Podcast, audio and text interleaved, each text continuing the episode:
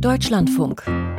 Corso. Kunst und Pop. Schaut man heute beim größten Gaming-Anbieter Steam auf die Verkaufscharts, steht der folgende Titel ganz oben. Atomic Heart.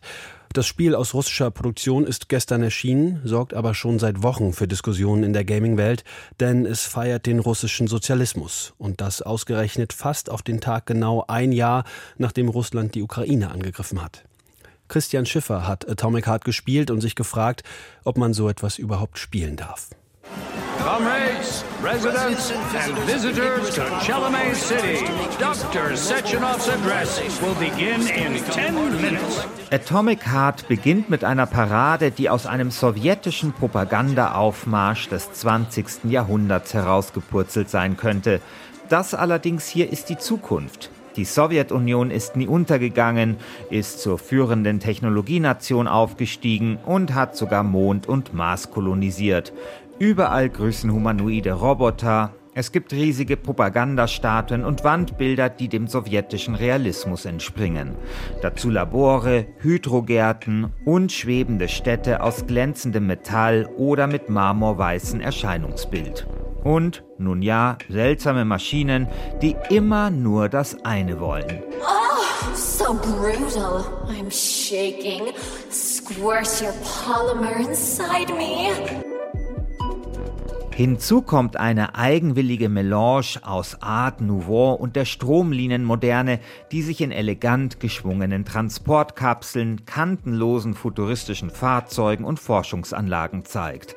Das alles zusammen wirkt unheimlich futuristisch, aber eben auch auf merkwürdige Art nostalgisch.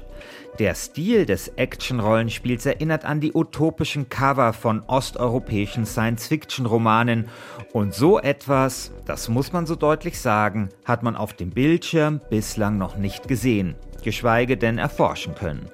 Dann irgendwann bricht die Hölle aus, die Roboter wenden sich gegen ihren Schöpfer und es ist erstmal vorbei mit der sozialistischen Eier-Popeye-Welt. Son of a bitch, not again! Oh, help me, Comrade Major. I'm falling.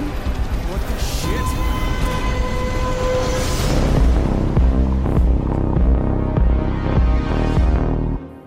Die Action, die dann folgt, ist unterhaltsam, aber insgesamt jetzt auch nicht hyper innovativ. Und dennoch, Atomic Heart ist von Spielmechanik und Optik her ein gutes Computerspiel, ein sehr gutes sogar.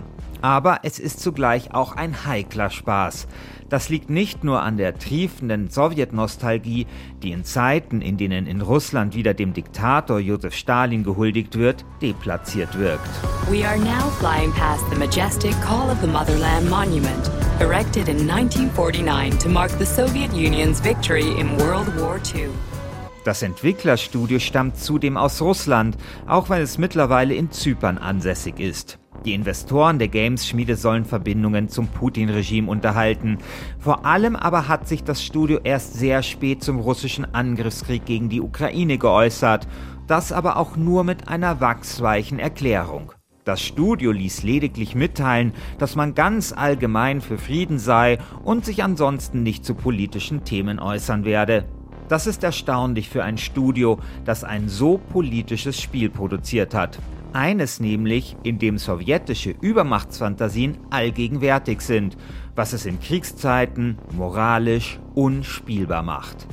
Das Problem, das Spiel zu boykottieren, ist nicht ganz einfach, denn das Spiel wird zum Release ab heute in Microsofts Game Pass enthalten sein, eine Art Netflix für Spiele.